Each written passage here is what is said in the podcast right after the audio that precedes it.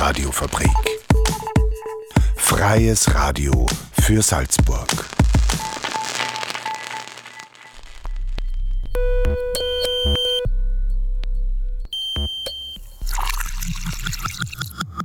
Unerhört.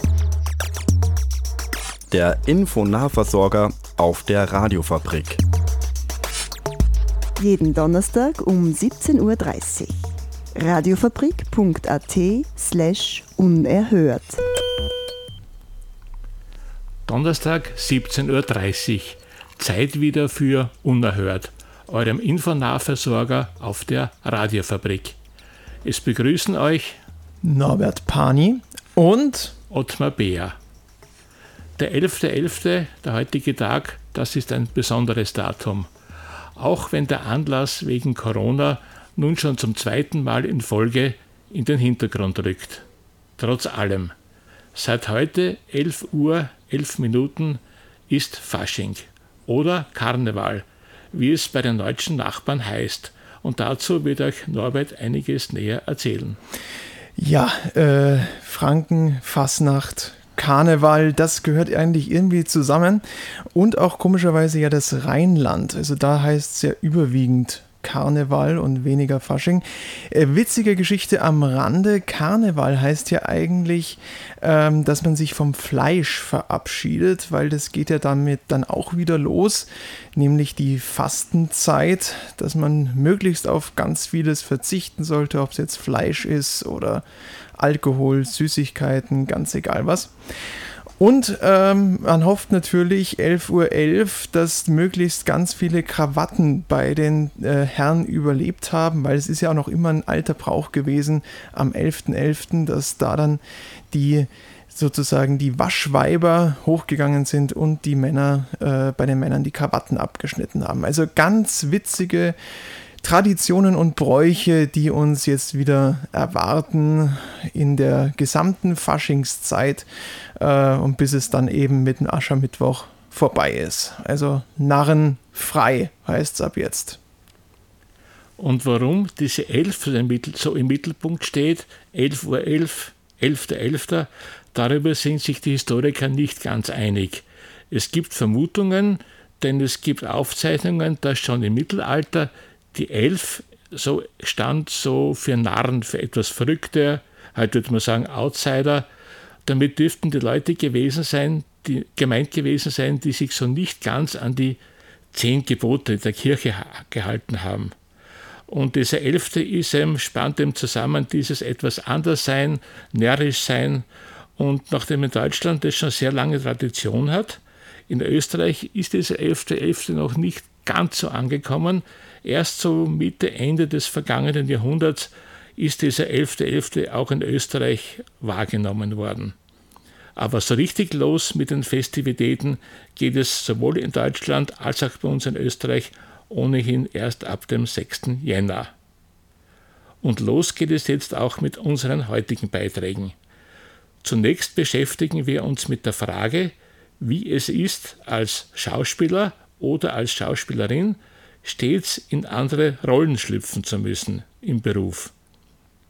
Und im zweiten Beitrag äh, kommen wir dem Ernst des Alltags näher und es geht um die Lage der Ausbildung zur Pflegekraft. Zunächst aber Bühne frei. Wie ist das, sich ständig mit neuen Charakteren zu identifizieren und diese im Privatleben dann wieder abzulegen? Wie geht das überhaupt? Diese Fragen klärt Christina Steinböck im Interview mit Kim Ninja Groneweg. Sie ist Studentin von Schauspiel und Regie am Thomas Bernhard Institut. Dann mit der Schauspielerin und politischen Aktivistin Marsha Gafari und mit Salome Kiesling vom Institut Schauspiel am Mozarteum Salzburg. Puh. Gibt es ein authentisches Ich oder ist das Ich eine ständige Neudefinition, wenn man in diesem Metier sich aufhält? Ich würde sagen, unabhängig eigentlich vom Beruf, den wir machen, also ob wir jetzt SchauspielerInnen sind, ob wir LehrerInnen sind, ob wir RichterInnen sind, dass die Frage nach dem authentischen Ich generell eine schwierige ist. Ich würde sagen, ich verhalte mich im Kontext mit meinen Freundinnen ganz anders als im Kontext mit meiner Familie. Ähm, ich bin noch mal wiederum eine ganz andere Person, wenn ich in der, in der Schule hier oder in der Universität am Mozarteum bin, ähm, vor Leuten sprechen muss.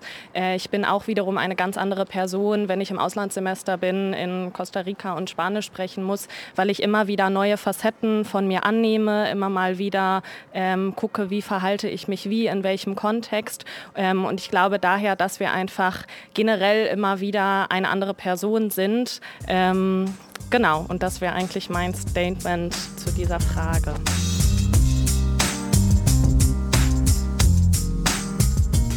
Ist es für Menschen, die mit Theater und Schauspiel zu tun haben, so, dass in umso mehr Rollen sie schlüpfen, umso mehr verschiedene Identitäten nehmen sie an? Ist es so, dass man eine Maske über die andere legt, die zum Teil der eigenen Identität wird?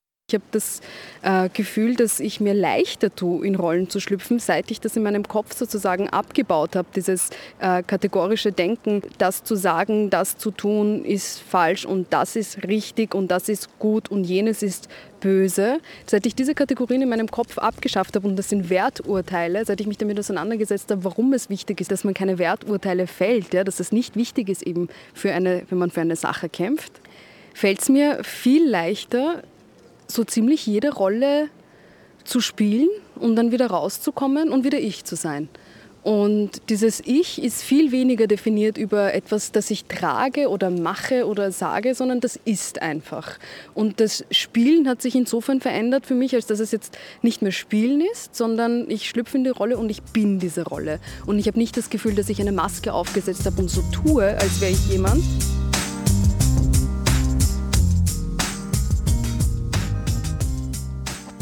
Ist es so als Schauspieler, dass man durch das immer wieder in komplett verschiedene Rollen schlüpfen, diese Masken, die man da trägt, wieder ablegen kann, nachdem die Rolle vorbei ist? Oder geht man aus jeder Rolle quasi mit einer neuen Schicht, einer neuen Maske, die man aufsetzt, hinaus? Ich betrachte das sich. Ähm sich quasi andere Rollen aneignen, andere Rollen spielen und so. Ich betrachte das gar nicht so viel als Maske, sondern eher als unterschiedliche Teile von mir ansprechen und mir aber auch ganz andere Menschen, Leute und Lebenssituationen anschauen. Ähm, ich würde sagen, das vermischt sich eher. Und ich habe glaube ich, zwei Beispielerfahrungen, die das sehr interessant irgendwie beleuchten. Ich habe mal in der Theaterproduktion Helena gespielt, die eine Figur war, die krass vereinsamt ist, quasi nach Troja geraubt wurde, in unserer Fassung auch selber vielleicht dorthin gegangen ist, dort nicht angenommen wurde, in ihrem Heimatland, in Griechenland gehasst wurde. Ähm, als Schlampe betitelt wurde und so. Und ich habe im Verlauf der Theaterproduktion wirklich den Wahrnehmungsfilter gekriegt, als hätte ich mit allen Leuten Streit, mit denen ich gerade probe. Und habe mich selber so krass isoliert gefühlt, bis irgendwann zur Hauptprobe, wo ich mir mal jemanden zur Seite genommen und darüber gesprochen habe. Und dann irgendwann festgestellt, dass ich mir diese Rollenkonflikte sehr zu eigen gemacht habe oder dass dieses da so körperlich durchgehen, dass das mich auch mitnimmt. Und etwa ein Jahr später habe ich gedreht. Und da ging es um eine Figur, die einen ähnlichen Hintergrund wie ich hat. Und man musste sich aber einfach, ich musste mir für die Figur vorstellen, die ist nämlich auf invasive Fragen quasi mit einer offenen Herzlichkeit eingegangen. Diese Figur, die war also auf Leute, die dumme Fragen gestellt haben, die ich in meinem persönlichen Leben auch kriege, einfach offen, nett, herzlich, vorurteilsfrei hat die reagiert. Und ich war so, ich, ich, ich spiele das nicht zum Regisseur, ich kann das doch nicht spielen, das ist doch nicht vernünftig für so eine Rolle, dass die das dann nicht so sieht. Und der war so, ja, aber stell dir mal vor, die ist irgendwo so aufgewachsen, wo sie diese Probleme nicht hat. Und mir hat das so mega, mega gut getan, diese Perspektive mal anzunehmen für eine Weile. Und ich habe gemerkt, wie mir das für mein persönliches Leben tatsächlich auch was gebracht hat es ist immer wieder so, dass wenn wir Rollen spielen, auch dass wenn wir uns gegenseitig beim Rollenspielen zuschauen, dass bestimmte Redewendungen, Zitate, Arten zu reagieren, bestimmte Gesten einfach in unser Gestenrepertoire aufgenommen werden. Das sind wie so soziale Codes, die unter, ich studiere am Mozarteum Salzburg hier, und unter uns gibt es bestimmte soziale Codes, die quasi in Stücken entstanden sind und jetzt immer weitergeführt werden, so als eigenständige Sprache, die eine Bedeutung haben. Und ich glaube, so wird man ja letztlich auch zu einem anderen Menschen, indem man sich so bestimmte Dinge einfach aneignet, äh, bestimmte Dinge anfängt zu tun. Also ja, ich würde schon sagen, dass man da für sein späteres Leben was mitnimmt.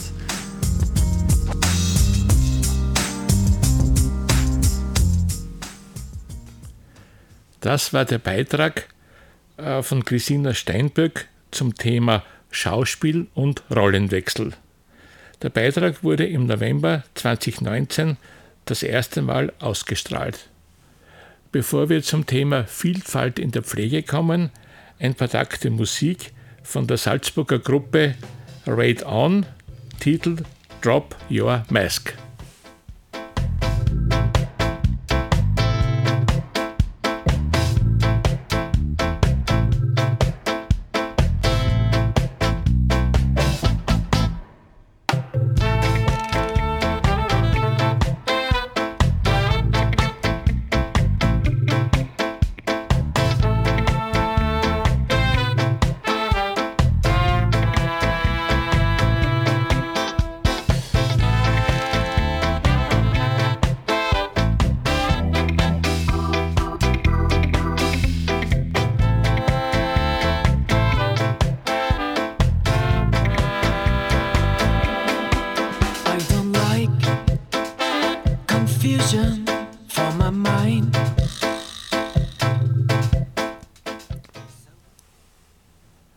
Dauerthema unserer Zeit, das sind die Pflegeberufe.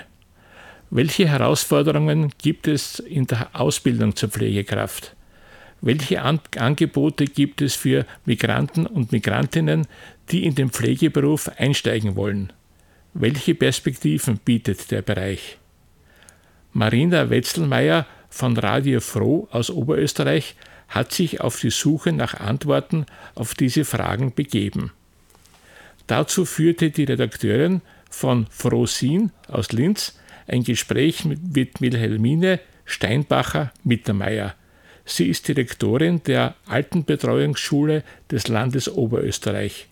Und sie erklärt genauer, welche Rollen die Themen Ausbildung und Migration haben, um dem Mangel an Pflegekräften entgegenzuwirken und wie das Image der Pflege verbessert werden kann.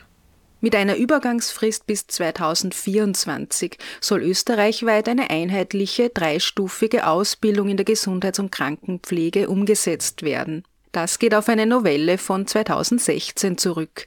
Ein Ergebnis daraus ist ein Bachelorstudium, das an der Fachhochschule absolviert werden kann. Bringt eine höhere Qualifizierung mehr Menschen dazu, in die Pflege einzusteigen, oder schafft es doch wieder Hürden? Welche Konzepte bräuchte es? Das sind nur einige der Fragen, die ich an Wilhelmine Steinbacher-Mittermeier gestellt habe. Sie ist Direktorin der Altenbetreuungsschule des Landes Oberösterreich. An vier Standorten werden jährlich 500 Personen in verschiedenen Berufen der Altenpflege ausgebildet. Jetzt gibt's ja in der Pflege sehr viele unterschiedliche Ausbildungen. Ähm, könnten Sie uns da einen kurzen Überblick geben, was man hier in der Altenbetreuungsschule lernen kann oder welche Ausbildungen man hier machen kann. Mhm. Wir brauchen die Vielfalt. Also ich glaube einfach wirklich, dass wir uns darauf einstellen müssen für die nächsten äh, 15, 20, 30 Jahren, dass wir sehr, sehr unterschiedliche ähm, Zielgruppen erreichen werden müssen. Und da braucht es auch verschiedenste Kompetenzen.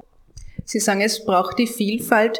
Jetzt ist natürlich sehr viel ähm, in, in Bezug auf ähm, die Gegenwart, aber auch auf die zukünftige Situation, die demografische Entwicklung, sehr viel vom Pflegekräftemangel die Rede. In welchen Bereichen fehlen da tatsächlich Personen? Wo braucht es da mehr Ausbildungen zum Beispiel? Ich glaube, wir haben, wir haben schon ein, ein, ein, ein sehr gutes, differenziertes Ausbildungssystem. Angefangen eben von den äh, Studien, äh, auch jetzt das Studium für den gehobenen Dienst äh, etc. Also ich glaube nicht, dass es noch mehr Berufsbilder bräuchte. Das, sonst kommt die große Verwirrung äh, oder auch die, die Identität, äh, kommen dann. Ähm, was ich glaube, ist eher, dass wir uns damit auseinandersetzen sollen, was sind wirklich die tatsächlichen Aufgaben einer äh, einer Mitarbeiterin, eines Mitarbeiters für die Begleitung ähm, von alten Menschen, sowohl im mobilen Bereich, also sprich im häuslichen Bereich, als wie auch im stationären Bereich, also in der Langzeitpflege. Das Bewusstsein, dass das Begleiten und Pflegen von alten Menschen ja, verbunden ist auch mit strukturellen ähm, ähm, Veränderungen, aber auch, dass das Image noch von den Professionisten und von der Gesellschaft bewusster und wertvoller und wertschätzender mitgetragen wird. Ich glaube, dann, glaube ich, wird auch die Besetzung von äh, Dienstposten fließender sein. Kann man jetzt das vereinfacht so sagen, wenn eine höhere Ausbildung tragt auch dazu bei, dass es eine, dass es mehr Wertschätzung auch für diesen Bereich gibt? Das ist die eine Seite. Auf der anderen Seite glaube ich schon, dass wir auch Basisarbeiten haben, die äh, wie wir es bezeichnen, auch eine niederschwellige Ausbildung. Das ist nicht diskriminierend oder abwertend, sondern ich glaube einfach, es gibt Tätigkeiten, und ich sage es jetzt einmal so wie spazieren gehen, einkaufen im mobilen Bereich, aber auch ähm, Tagesbeschäftigungen anzubieten da sage ich jetzt ganz klar, da brauche ich nicht eine hochqualifizierte Ausbildung. Da brauche ich Menschen, die die Empathie mitbringen. Das kann auch sein, dass man auch das Bewusstsein noch mitbringt, mehr aufs Ehrenamt zu schauen. Ja, was kann Ehrenamt auch abdecken?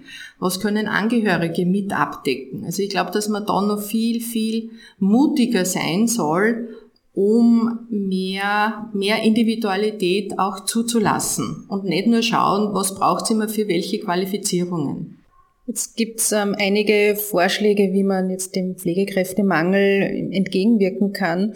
Und ein Vorschlag, der immer wieder kommt, der aber auch nicht neu ist, ist, dass man Personen aus dem Ausland anwirbt, die auch vielleicht die, Ausb also die, die Ausbildung schon gemacht haben, also unter be bestimmten Voraussetzungen nach Österreich ähm, holt, damit diese Personen hier arbeiten können. Ähm, da gibt es auch die Hürde öfters der Nostrifizierung, also ganz so einfach ist das nicht. Ähm, und die Anerkennung von ausländischen Abschlüssen, da gibt es einerseits eben diesen Vorschlag, aber andererseits auch wieder Kritik daran. Ähm, glauben Sie aber, dass es ohne Zuwanderung überhaupt möglich wäre, da, weil das Gegenargument ist, dass man besser Leute aus dem Inland ausbildet, weiterschult und so weiter. Ähm, reicht das überhaupt, dass man da Leute, findet man überhaupt im Inland genug Personen? Wenn das Image dementsprechend wäre, sage ich jetzt einmal, auch gesellschaftlich die Anerkennung da wäre, ich glaube schon, dass wir ähm, noch mehr Leute gewinnen könnten. Aber das eine schließt das andere nicht aus. Ich glaube schon auch, dass wir Personen brauchen, weil wir einfach uns auch damit auseinandersetzen müssen. Auch Österreich wird multikulturell. Und ich sage immer, im, im Sinne der Begleitung von älteren Menschen brauchen wir auch Personen, die in den jeweiligen Sprachen dann die Personen begleiten können. Ganz besonders, wenn es um die Demenz geht. Da kann ich dann öfters nicht mehr Deutsch sprechen. Ja, da nützt mir die hohe Fachlichkeit nichts mehr, wenn die Barriere die Sprache ist. Wenn ich draufkomme, dass ich eine Sprache brauche, die Ungarisch, äh, Slowenisch oder wie auch immer ist, ja, oder sogar weiter. Wir haben ja sehr äh, einige Ältere ja da, die vom asiatischen Raum sind, vom afrikanischen Raum äh, etc. Und je früher wir natürlich die Leute gewinnen, äh, umso idealer. Wobei immer für mich die Frage ist, ab wann reden wir von ausländischem Personal und inländischem Personal, weil ja wir auch schon sehr viele Generationen von unterschiedlichen Ländern da haben. Ja, und die sind Österreicher und Österreicherinnen. Und ich glaube, wir sollten eher motivieren, dass die Personen, ähm, die mehrsprachig äh, hier leben, dass wir die auch ansprechen. Sie haben es auch angesprochen, das Image, ähm, gerade im alten, in der alten Betreuung.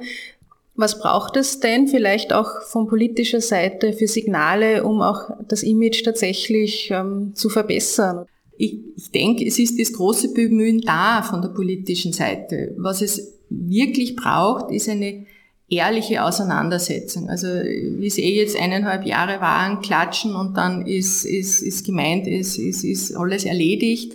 Äh, nein, ich glaube, wir sollten wirklich einen ehrlichen, fachlichen und nicht nur emotionalen äh, Diskurs führen. Also dass man sagt, es ist anstrengend. Ja, es ist anstrengend, aber es gibt für mich andere Berufe, die sind auch anstrengend. Und das wird nicht nur immer unter diesen Aspekt verkauft.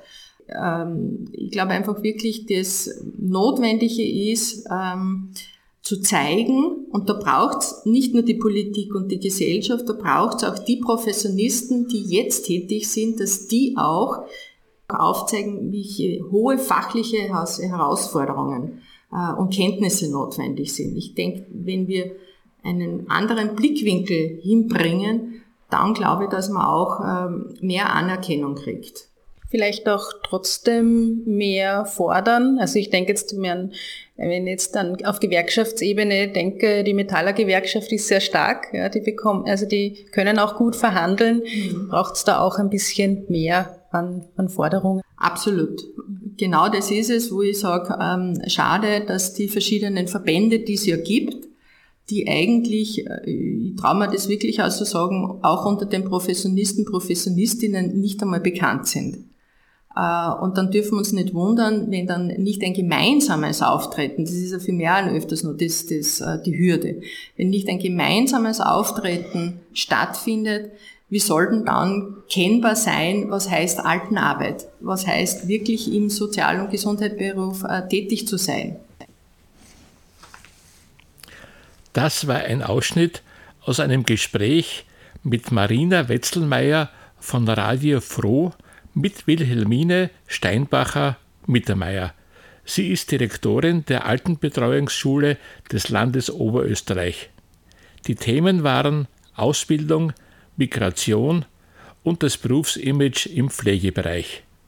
Das gesamte Gespräch kann online unter freie-radios.online unter der Sendereihe Frosin nachgehört werden. Der Veranstaltungstipp ist heute nicht an einen, Tag, an, einen, an einen speziellen Tag gebunden. Wir wissen alle nicht, wie sich Corona weiterentwickelt und ob es neue Maßnahmen geben wird. Im Literaturhaus werden zurzeit anlässlich 100 Jahre HC Artmann ausgewählte Fotografien mit dem Meister der Sprache gezeigt. Der österreichische Fotokünstler Sepp Dreisinger ist mit dem im Jahr 2000 verstorbenen Poeten H.C. Admann mehrmals begegnet. Die Schau ist noch bis zum 21. Dezember von Montag bis Donnerstag jeweils von 10 bis 17 Uhr und bei Abendveranstaltungen zu sehen. Damit sind wir jetzt auch schon wieder am Ende der heutigen Ausgabe. Unerhört euren Infoner-Versorger gibt es immer am Donnerstag um 17.30 Uhr und in den Wiederholungen am Freitag um 12.30 Uhr. Und natürlich wie immer, wenn ihr noch weitere Infos braucht, unter cba.fo.at oder unter radiofabrik.at slash unerhört oder ganz einfach folgt uns auf Instagram oder Facebook. Damit verabschieden sich heute aus dem Studio Norbert Pani und Ottmar Beer. Und die letzten Minuten gehören der Salzburger Gruppe Foggy Dew mit dem Song Late Night September. Unerhört. Der Infonahversorger auf der Radiofabrik. Radiofabrik.at slash unerhört. Covering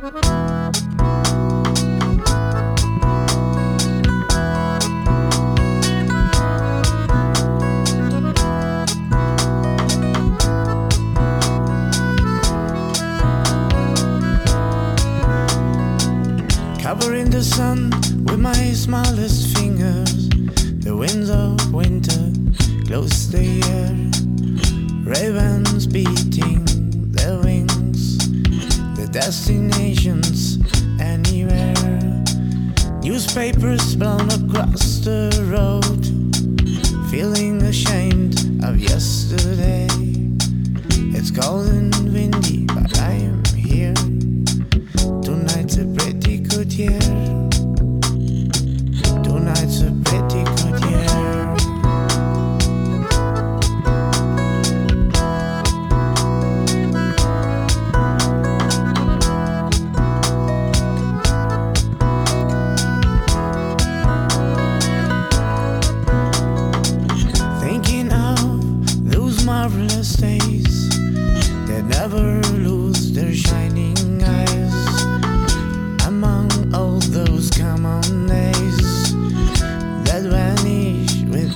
a glance. And that the days, the days get shorter. It's cold and windy, but I'm still here. Tomorrow I'll walk on burning asphalt. Tonight's a pretty good year. Tonight's a pretty good year. Maybe a phone.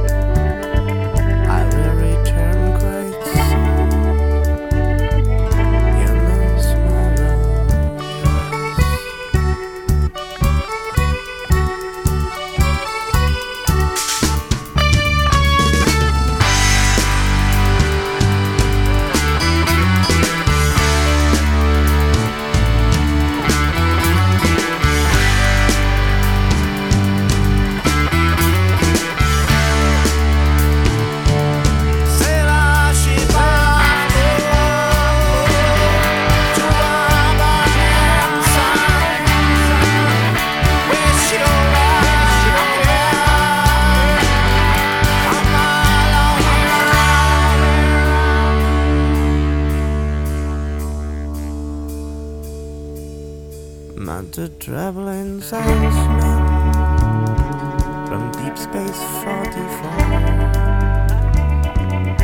and we sang some songs I'd never heard before.